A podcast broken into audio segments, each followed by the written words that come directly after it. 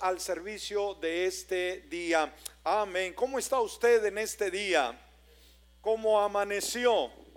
Amén. Y creo que este día va a ser un día extraordinario. ¿Puede creerlo conmigo? Amén. Porque Dios vive, porque Él es real, porque Él es todopoderoso. Así que, pues vamos a disponer nuestro corazón y dejemos que la palabra nos ministre. Venimos a aprender algo en esta hora.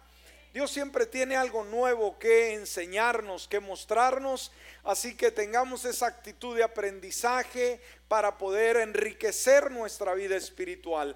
Muy bien, muy bien. A estos ah, últimos domingos hemos estado hablando algunas biografías de algunos personajes del Antiguo Testamento y las lecciones que nos aportan a cada uno de nosotros. Yo creo que somos personas que aprendemos, ¿no? Y cuando vamos a la escritura y vemos los diferentes ejemplos, pues aprendemos cómo poder servir a Dios de la mejor manera. Así que hemos estado leyendo, viendo algunas biografías y aprendiendo de algunos personajes del Antiguo Testamento. Y en esta ocasión vamos a estar viendo sobre algunas lecciones que aprendemos de David. Amén. Algunas lecciones obviamente buenas, benéficas, constructivas que aprendemos del rey David. Así que disponga su corazón. Y vaya conmigo a Hechos capítulo 13 y vamos a estar leyendo el versículo 22. Hechos capítulo 13, versículo 22.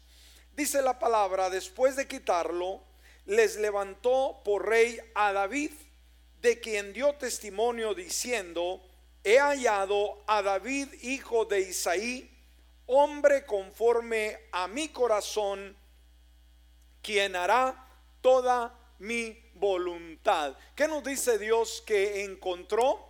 Encontró a David, un hombre conforme a mi corazón y sobre todo, quien hará toda mi voluntad. Y algo que debemos de tener en mente saber que Dios desea que hagamos su voluntad. ¿Está conmigo en esta hora?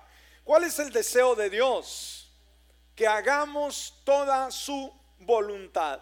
Ahora, cuando vemos la vida de David, es un hombre multifacético del cual podemos aprender cantidad de personas, de, eh, de lecciones, perdón, si en su persona podemos aprender infinidad de lecciones, pero nos damos cuenta que fue él desde el inicio de su carrera un hombre de resoluciones, un hombre ah, que planificó de alguna manera cómo sería organizada su vida para que ésta llegase a ser una vida que glorificara a Dios, una vida de propósito y una vida que serviría a los demás, puesto que llegó a ser el rey, el rey de una gran nación que cuando él gobernó llegó o llevó a la nación a la época de oro.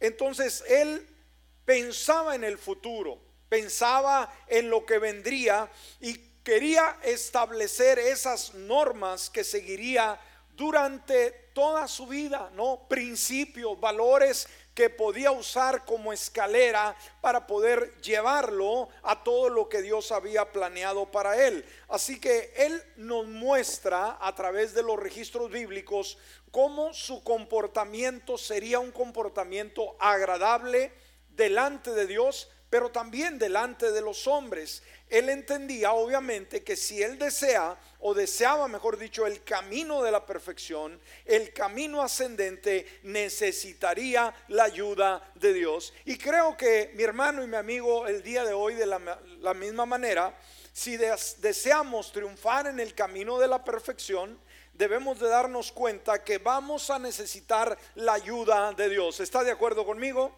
Que solos no podemos. Así que vamos a ver algunos rasgos, algunas características que la Biblia resalta con ah, relación a este hombre y cómo nosotros podemos también apropiarnos de esos principios para que nuestra vida sea una vida ascendente, para que nuestra vida llegue a cumplir el propósito por el cual fuimos creados. Amén. Así que si está apuntando en esta hora, ¿qué lecciones vemos mostradas en la vida de David? En primer lugar, David muestra una actitud de alabanza. Amén. ¿Qué es lo que hace David como primer principio que podemos analizar en esta mañana, que mostró una actitud de alabanza, de, adoración, de reconocimiento al Dios de la gloria. Y esto fue algo que ah, de alguna manera eh, cuando hablamos de la alabanza y la adoración tenemos que conectarla de alguna forma con David. Cuando vamos a sus salmos, a sus escritos, era un hombre inspirado. Era un hombre que, que, dormía adorando y bendiciendo a Dios y que se levantaba adorando a Dios y decía al mediodía, a medianoche, siempre él estaba eh, dirigiendo su alabanza a Dios. Nos dice, por ejemplo, el Salmo 101 en su primer versículo, de la misericordia y el derecho cantaré, a ti cantaré salmos, oh Señor. Fíjese la actitud de David. Dijimos, él estaba marcando su futuro, perdón, marcando su futuro.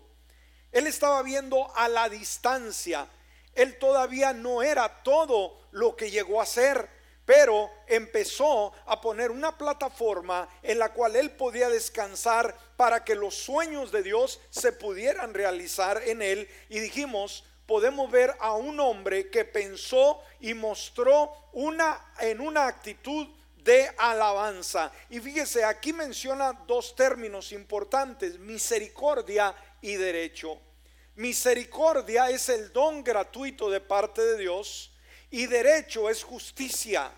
Nos damos cuenta que la justicia demanda eh, para cada uno de nosotros, hermano, juicio. ¿Por qué? Porque no somos suficientemente buenos para estar y habitar delante de un Dios que es santo y maravilloso. Pero veamos que dentro de la justicia eh, Él incluye misericordia. Él entiende que cuando nos acercamos con, nuestras dificultades y nuestras circunstancias instancias delante del Señor, Él usará de esa misericordia. Así que Él canta eh, exaltando estas dos verdades. Amén. Misericordia y justicia, misericordia y rectitud. ¿Qué es lo que queremos, hermanos, en nuestra vida? La misericordia de Dios para poder así ser perfeccionados. Ahora, él sabía que estos principios de vida obviamente no iban a llegar por la casualidad y que no estaban centrados en cualquier personaje, sino sola y exclusivamente en Dios. Ahora, cuando venimos a este principio que él aplica a su vida, como es la alabanza, la adoración, ¿qué significa esto? Bueno, ¿qué es, qué es alabar? ¿Qué es adorar a Dios? La alabanza y la adoración, mis hermanos, en la escritura significa esto. Cuando usted alaba, sabe, hace unos minutos atrás, todos estábamos cantando unas lindas alabanzas dirigidas por el grupo de alabanza. Y usted podrá decir, bueno, ¿qué es la alabanza? ¿Es solamente hacer un tiempo para esperar que todos lleguen y que el mensaje sea predicado? No, no es así. La alabanza y la adoración es parte fundamental del servicio y es parte fundamental de nuestra vida. No se olvide. No diga, pues están cantando, yo llego cuando ya se acabe la música, usted se pierde la gran bendición de lo que es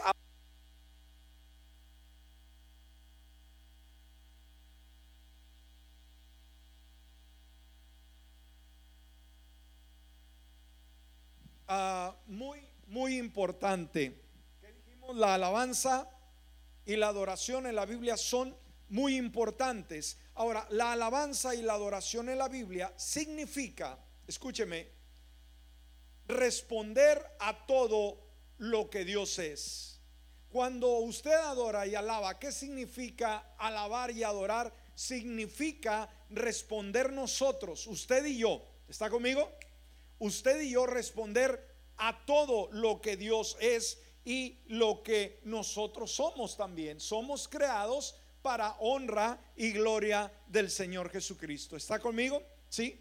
Entonces, significa responder a todo su inmenso amor, a todo su ser, a todo lo bueno que Él es y lo que nosotros podemos también darle. Ahora, debemos de entender algo, amados. Dios no necesita nuestra adoración. ¿Está conmigo? Una vez más, Dios no necesita nuestra adoración, pero usted y yo sí necesitamos adorarle. Amén, está conmigo en esta hora. Por eso el Salmo 98.1 en la, en la nueva traducción viviente, mire lo que dice el Salmo 98.1. Canten al Señor una nueva canción porque ha hecho obras maravillosas. Amén. Su mano derecha obtuvo una poderosa victoria, su santo brazo ha mostrado su poder salvador. Entonces cuando vemos las obras de Dios, cuando vemos a un Dios que no está dormido ante las necesidades de cada uno de nosotros, sino que está activo y que está tocando y que está supliendo eh, para nuestras necesidades espirituales, morales, de todo tipo, entonces ahí nos vemos en la necesidad también de adorarle por lo bueno que Él es. Ahora, ahora se nos ordena alegrarnos en Dios. Amén. Dios es nuestra alegría. El Salmo 100, versículo del 1 al 5 dice, canten alegres al Señor habitantes de toda la tierra. Sirvan al Señor como con alegría. ¿Cómo hay que servirle al Señor, amados?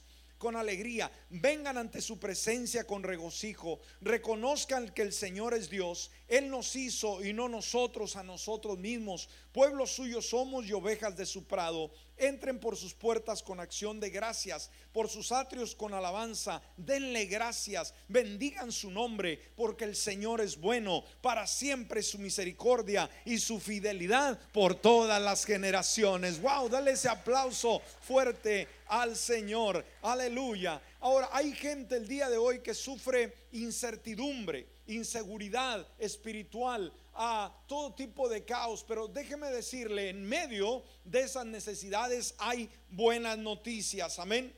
El Señor a través de la alabanza y la adoración trae libertad, trae alegría, trae liberación, trae sanidad de esa congoja, de esa aflicción cuando nosotros le cantamos y Dios se alegra cuando nosotros lo alabamos. ¿Está conmigo? ¿Cuántos quieren ver a Dios contento? Yo creo que todos queremos ver a, Dios contento. ¿Cómo podemos hacerlo? Alabándole, adorándole, bendiciéndole. Por eso Sofonías capítulo 3, versículo 17 y el 18 en su primera parte, la traducción del lenguaje actual nos dice esto. Pero, perdón, pues tu Dios está contigo.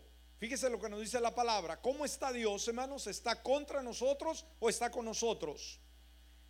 Tu Dios está contigo y con su poder te salvará.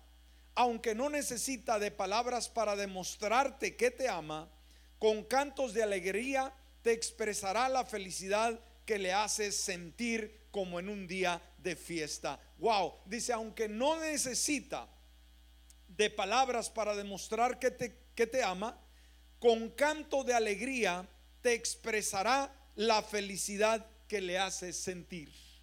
Cuando tú le cantas con el corazón, de lo más profundo de tu ser, tú produces alegría en el corazón de Dios.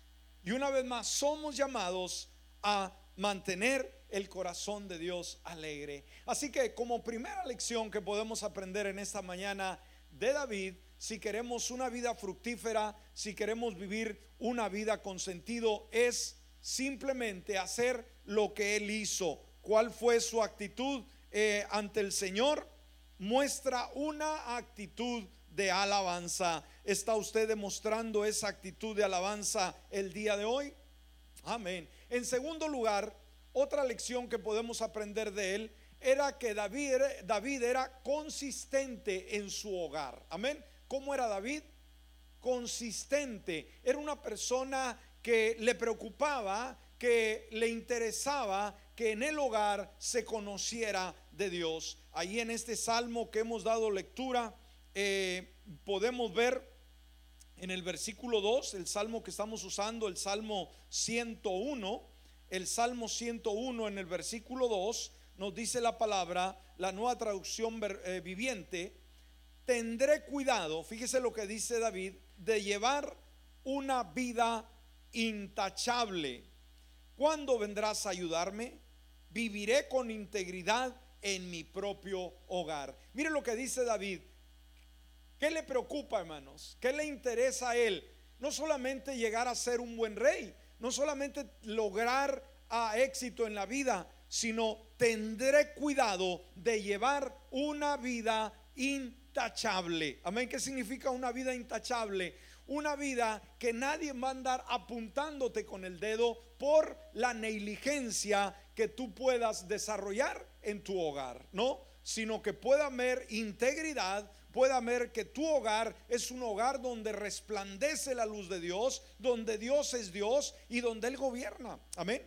Y dice, viviré, fíjese lo que Él añade, con integridad en mi propio hogar. ¿Qué dice, hermano? Voy a ser una persona íntegra donde? En mi casa, en mi hogar, con los míos, con los que yo me relaciono, ellos van a saber que soy una persona íntegra. Vaya, este es un principio de vida muy importante, ¿no cree usted? Que mostremos a nuestros hijos, a nuestra familia, esa integridad. Ahora, cuando vamos al hogar, ¿qué es el hogar? ¿Cómo podemos describirlo? Bueno, el hogar no es meramente el lugar donde nosotros dormimos y nos alimentamos y descansamos, ¿no? Sino el hogar es la morada donde el amor doméstico, el amor de casa, ¿sí? Eh, la, la felicidad, acariciada de la vida familiar, el descanso, la paz, la armonía, armonía son conocidos y donde nosotros participamos. El hogar es el lugar de calma, es el lugar de paz donde vivimos, donde descansamos y donde participamos. Entonces no es ah, quizás el edificio, la construcción, ya sea una choza o ya sea un palacio, para nada, sino es ese lugar donde se respira la paz donde se respira el hogar, el, calor de hogar. Siempre se ha dicho que el hogar es un lugar de refugio ante las tempestades exteriores. Cuando usted llega a la casa, usted siente paz, usted siente alegría. Y veamos, ah, el hogar, porque fue establecido por Dios, es un lugar primordial donde debemos nosotros funcionar de la mejor manera. Ahora, se ha dicho, el hogar es el baluarte de la nación. Y se dice que sobre él descansa todo el edificio de la civilización. Se añade y dice, si él desaparece, desaparece la nación. Porque la nación no es sino una unidad de individuos ligados en una relación de familia. ¿Qué es la sociedad, hermanos? Es un grupo, ¿sí? En todo el globo unido por la familia. ¿Qué es lo que hace la familia? Une a las naciones. Amén.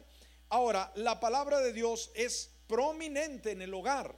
Cuando vamos al deseo de Dios, podemos darnos cuenta que Él nos da una bella descripción de lo que Él desea ver en nuestro hogar. Cuando tú le preguntas, Dios, ¿cuál es tu deseo para mi hogar? Pues Él no lo dice, por, por ejemplo, en Deuteronomios 11, del versículo 18 al 21, Deuteronomio 11, 18 al 21. Mire lo que dice la palabra.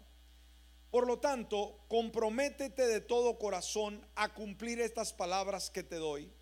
Átalas a tus manos y llévalas sobre tu frente para recordarlas. Y luego dice el 19, enséñalas a tus hijos. Amén. Estos principios bíblicos, ¿qué, bíblicos, ¿qué tenemos que hacer? Enseñarlos a nuestros hijos. Amén. Habla de ellas en tus conversaciones cuando estés en tu casa y cuando vayas por el camino, cuando te acuestes y cuando te levantes. Escríbelas en los marcos de la entrada de tu casa y sobre las puertas de la ciudad, para que mientras el cielo esté sobre la tierra, tú y tus hijos prosperen en la tierra que el Señor juró dar a tus antepasados. Qué lindo, ¿no? ¿Qué queremos? ¿Qué destino queremos para nuestros hijos? Que prosperen, que les vaya bien en la vida. Pero es nuestra responsabilidad como padres el día de hoy marcar la pauta. Amén. Es nuestra responsabilidad eso. Entonces, ¿qué hizo David como otro principio de vida? Era consistente en el hogar. Recuerde, ¿cuál es el lugar más difícil de poder ser un cristiano? El hogar. ¿Por qué? Porque ahí nos están viendo nuestros hijos. La gente que nos rodea los vemos una vez por semana, los vemos dos veces por semana, podemos dar la mejor imagen, pero nuestra familia son los que nos ven día con día tal como somos. En tercer lugar, una tercera lección que podemos aprender de David.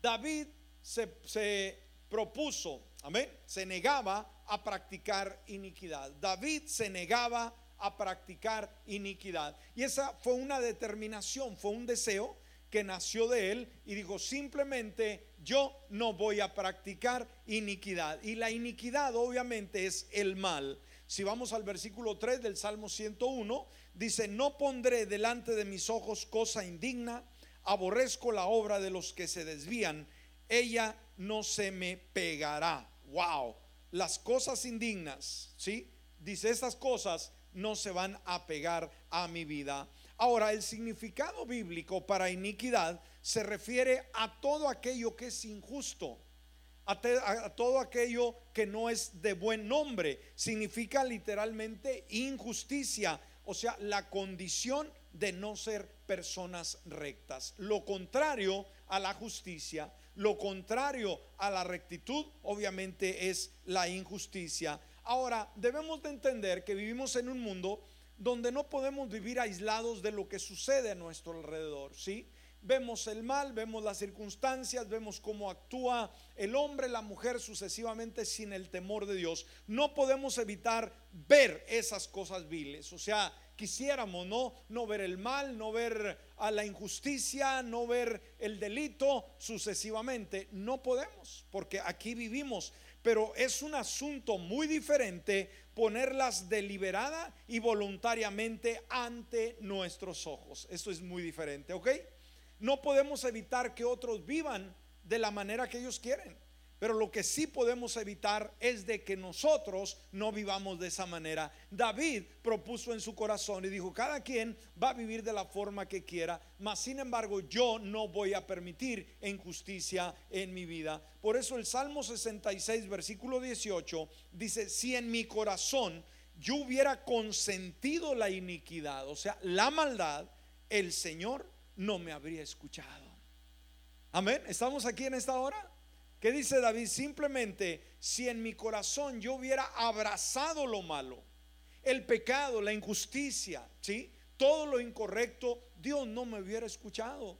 Y esto es una gran verdad. Así que tenemos cielos abiertos, tenemos una ventana de oportunidad, tenemos un Dios maravilloso que escucha. ¿Por qué? Porque no toleramos la injusticia, porque no vivimos para pecar, sino que el deseo nuestro es agradar y bendecir al Señor.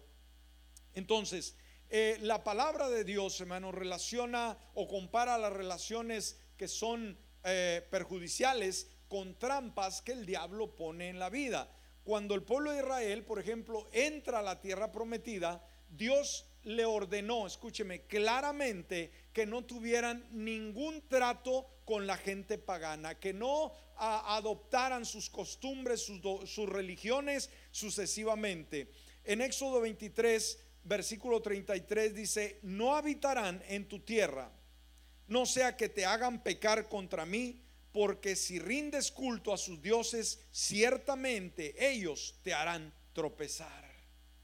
Entonces Dios le dijo al pueblo desde el principio, hagan una diferencia en su sociedad. No vivan como los demás, porque eso va a ser una trampa, ¿sí? Que te hará caer. Entonces, cada uno de nosotros somos los, dijimos, no podemos evitar de ver el mal, pero lo que sí podemos evitar de que seamos nosotros los que practicamos ese mal. Eh, nosotros tenemos el poder de la decisión. Amén. Usted decide qué hace, qué practica y qué no. Entonces no debemos permitir que nuestro corazón se incline a la iniquidad. Por eso el Salmo 141, versículo 4, dice, no dejes que se incline mi corazón a cosas malas. ¿Qué le dice David a Dios en su oración? Una oración muy interesante. No permita, Señor, en ningún momento que mi corazón se incline, que mi corazón vaya hacia lo malo. ¿Qué quiere decir esto? Que todos, hermanos, queremos amar a Dios, queremos servirle a Dios de una manera única, pero sabe que a veces nos falta fuerza, a veces no tenemos eh, ese potencial, a veces nos sentimos desanimados, nos sentimos que no podemos contra las circunstancias del mundo, pero ahí es cuando podemos recurrir a Dios y decirle, Dios, quizás eh, mi deseo es amarte y servirte, me faltan fuerzas. No es ningún pecado decirle, Señor, no permitas que mi corazón se la dé a la iniquidad. Yo quiero amarte y quiero servirte. Y sabe, Dios honrará esa oración y Dios honrará esa fe cuando lo dices de lo más profundo de tu corazón. No dejes que se incline mi corazón a cosas malas, a hacer obras impías,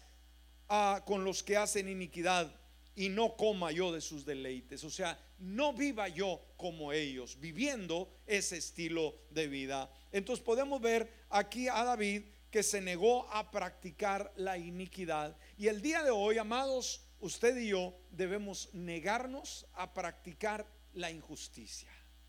Nadie nos puede obligar, es una decisión que nosotros tomamos y vamos a tomar la decisión de amar a Dios de todo corazón. Amén. Ahora, una cuarta lección que podemos aprender también es que David estaba completamente rendido al Señor. Amén. ¿Cuál es la cuarta lección que podemos aprender de David? David, ¿cómo estaba? Rendido completamente ante el Señor. Por eso el versículo 4 en la primera parte del Salmo 101 dice, el corazón perverso será apartado de mí, no reconoceré al malo. Fíjese lo que él dice, hermano. Recuerde, David todavía no era el rey, David todavía no era el hombre de éxito, David todavía no era el hombre que había llevado a la nación a la época de oro. No, estaba todavía en el proceso, estaba en, en, en ese camino, pero él determinó. Muchas veces cuando vemos el logro de alguien, podemos decir, wow, mira qué vida tan espléndida. Y cuando vemos solamente el final, de, algo, eh, de algo que vale la pena, decimos, wow, qué, qué impresionante, qué cosa tan más grata, tan más linda, pero no se ponen a pensar qué es lo que sucedió eh, para poder llegar ahí. Me explico. Los grandes que han obtenido algo en la vida son personas que trabajaron, que lucharon, que se esforzaron, que tuvieron que hacer muchas decisiones, muchos cambios en su vida y que gracias a ello lograron objetivos. Amén. De la misma manera, usted y yo, tal vez usted no está viendo tan claro como usted quisiera ver en su vida. Tal vez las cosas que ha planeado o que deseó cuando era un adolescente, cuando era un joven, no se han llegado a su vida. Pero déjeme decirle, usted está en el camino a la realización de esos sueños, pero es importante que las funciones que usted quiere que se vean en su vida, usted empiece desde hoy a establecer esos fundamentos donde va a ir usted a sembrando las bases donde su vida va a ser elevada a lo que Dios ha querido para usted. Amén. Entonces David todavía no era el gran, David, pero él estaba rendido completamente al Señor. Entonces dice, el corazón perverso será apartado de mí. ¿Qué dijo? Yo voy a decidir voluntariamente que la perversidad no la voy a anidar en mi corazón. Ah, muy interesante, dice, no reconoceré al malo. Ahora, la palabra perverso en este versículo significa obstinado, ¿sí? Obstinado, un corazón cerrado. Esta nueva voluntad, o perdón, está nuestra voluntad, sí, una voluntad que nosotros poseemos, que nosotros tenemos, esa voluntad está obstinada con Dios o está rendida a Dios. Yo creo que nuestra voluntad debe de estar sumisa, debe de estar rendida a nuestro Señor. Ahora, ¿es una buena idea, mis amados, rendirse a Dios o vamos a tratar de continuamente llevarle a la contra a Dios? Pregunto. Es mejor rendirnos, ¿verdad? Porque si no, Él sabe cómo rendirnos. Ahora, ¿qué es rendirse? Rendirse es dejar de pelear, ¿sí? Cuando alguien dice, ya quiero la paz, no, eh, se rinde. Ahora, muchos pueden decir rendirse es de, de perdedores, pero en este caso no. En este caso con Dios, rendirse significa simplemente llegar a ser un campeón en Dios. ¿Por qué? Porque nuestra voluntad la pudimos dominar, la pudimos traer al Señor y ahora le decimos, mi voluntad está rendida a ti. Entonces, ¿qué significa rendirse? Significa simplemente cuando le dices, ya dejo de pelear, Señor. Tú ganas, tú eres el campeón, tú reconozco tu grandeza, reconozco tu poder. Ahora, ¿qué debíamos de, rendirle al Señor, hermanos? ¿Qué debemos de rendirle toda nuestra vida? ¿Está conmigo? Toda nuestra vida debe de estar rendida incondicionalmente al, Señor. Entregar nuestra mente, nuestro espíritu, nuestros sentimientos, nuestras emociones, nuestro pasado, nuestro presente, nuestro futuro totalmente a Él. Entonces, entregar las diferentes áreas de nuestra vida, rendirnos completamente a Él, producirá un sinfín de beneficios a nuestra vida. ¿Quién gana cuando nos rendimos? Todos ganamos. Amén. Con Dios ganamos. Seguro que sí. Juan capítulo 14, versículo 21 dice, el que tiene mis mandamientos y los guarda, Él es quien me ama. Y el que me ama será amado por mi Padre, y yo lo amaré y me manifestaré a Él. ¿Qué es una vida rendida? Amar a Dios. Y cuando amamos a Dios, dice que Él nos amará y se va a manifestar a nosotros en nuestras necesidades, en nuestras circunstancias. Y por último, la última lección que podemos aprender de David, también muy interesante, es que vemos a David cultivar amigos a quien Dios aprobaba. Amén. ¿Cuál es la quinta lección, hermanos? Vemos a David elegir, de alguna manera, ¿no? Cultivar amigos a quienes Dios aprobaba. Por eso, en este mismo salmo, versículo 4, en su segunda parte, dice, no reconoceré al malo. Es, es decir, no haré amigos íntimos que no amen al Señor. ¿Está conmigo en esta hora? David sabía la importancia de la influencia de las personas alrededor de él. ¿Sabía usted que la gente que lo rodea va a influenciar su vida para bien o para mal? Si usted, si usted se junta con impíos, usted va a aprender ¿sí? cómo los impíos viven y va a adoptar ciertas costumbres. Si usted se junta con gente que ama a Dios, gente de calidad, gente consagrada, gente que, que ama a Dios de todo corazón, usted va a ser mejorado en su calidad de vida, porque la influencia de un hombre, de una mujer que es espiritual en su vida, va a crear identidad, va a crear en usted calidad de vida. Amén. Entonces nuestra vida y testimonio de Cristo puede hacerse, escúcheme, o puede estropearse según la clase de amigos que elijas. Tú puedes ser una persona, pero si la mayoría de tus amigos son malos, te va a afectar en tu vida. Tú puedes ser muy malo, pero si te juntas con pura gente buena, vas a cambiar. Vas a ser afectado por la gran mayoría. Ahora, ¿qué tipo de amigos deberíamos elegir? Ahí en esos mismos versículos podemos ver versículos de 6 al 8, dice, buscaré, la nueva traducción viviente, a personas fieles. ¿Qué, buscaré, ¿Qué buscaría David? ¿Qué iba a buscar? Personas fieles para que sean mis compañeros. ¿A quiénes quiere de amigo, de amigas en el camino? ¿A gente perversa? ¿A gente inmunda? ¿A gente totalmente extraviada? No, no, no, no, no, no. Buscaré a personas fieles para que sean mis compañeros. Solo a los que sean irreprochables se les permitirá servirme. Fíjese, para admitir él en su equipo de, campeones de guerra. No permitiré que los engañadores sirvan en mi casa y los mentirosos no permanecerán en mi presencia. Mi tarea diaria será descubrir a los perversos y liberar de sus garras a la ciudad del Señor. Wow, qué interesante.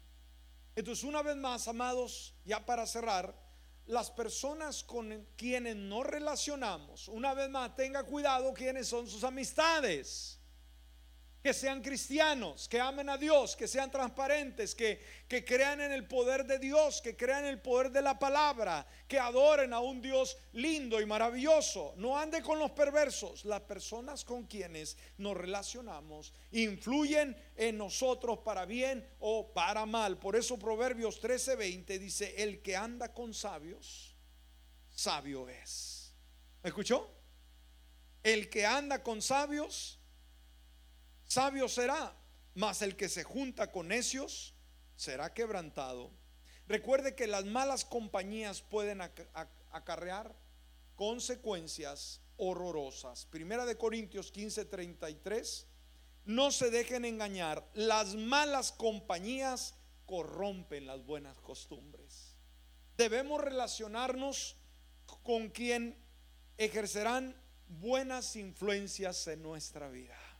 Si usted quiere ser mejor, si usted quiere que su vida sea significativa, busque buenos amigos, busque buenos consejos. No vaya a pedirle consejos a los perversos.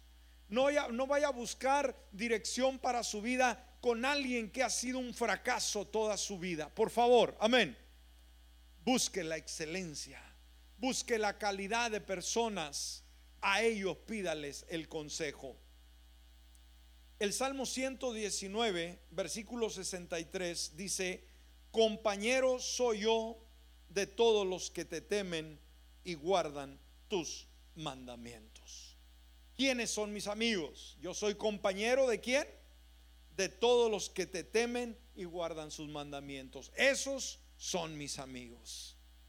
Los inicuos no los toleraré cerca de mí. ¿Quién la persona o las personas con las que dedica más tiempo a usted? Obviamente por causa del trabajo puede que tenga compañeros que usted no los eligió y que no es grato estar con ellos. Usted debe tener la sabiduría, la gracia de Dios de poder testificarles, de poder ah, llevarlos al Señor y pedir que toda la basura, toda esa contaminación que sale de sus palabras no afecte su relación con Dios. Pero si usted voluntariamente ha decidido caminar con un amigo, con una amiga inicua, inicuo, tenga cuidado, porque eso le traerá consecuencias muy desalentadoras. Por eso elija y elija bien. David sabía a quienes iba a acercar a ese círculo íntimo. Él sabía a quién iba a acercar y a quién iba a desechar. Ahí podemos ver algunos rasgos de este hombre impresionante que llegó a ser el hombre de acuerdo al corazón de Dios. ¿Por qué? Por sus principios, por sus valores, por lo que él determinó hacer. Si ve este salmo, se va a dar cuenta que no fue algo que Dios lo empujaba a que hiciera, sino yo decido. Yo no toleraré el mal. Yo adoraré. Yo bendeciré. Es una decisión. Y sabe, Dios te da el poder de decidir el día de hoy ¿qué vas a hacer? Mi deseo es de que así como David, optemos por principios, por valores, por calidad en nuestra vida. Póngase de pie en esta hora. Y si hay alguien aquí en este lugar, o alguien que nos ve o nos escucha a través de cualquier medio, y todavía no tiene a Jesús en su corazón, déjeme decirle, no pierda la oportunidad. Hoy es el momento en el cual su vida puede ser diferente, donde su vida puede contar, donde su vida puede lograr ascender y llegar a ser todo lo que Dios desea, pero necesita venir a Él.